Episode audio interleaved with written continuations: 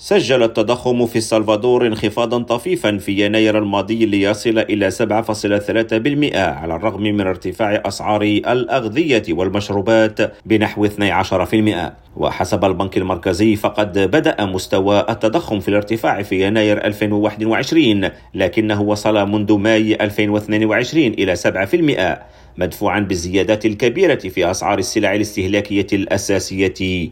والخدمات. وفي موضوع آخر أعلنت شركة صناعة السيارات الأمريكية فورد عن خطط لإلغاء 3800 وظيفة في جميع أنحاء أوروبا. معللة القرار بالظروف الاقتصادية الصعبة وتحولها نحو إنتاج السيارات الكهربائية. وأوضحت فورد أنها ستلغي حوالي 2300 وظيفة في ألمانيا و1300 في المملكة المتحدة و200 في باقي أنحاء أوروبا خلال السنوات الثلاث المقبلة. كريم عوفي راديو نيويورك.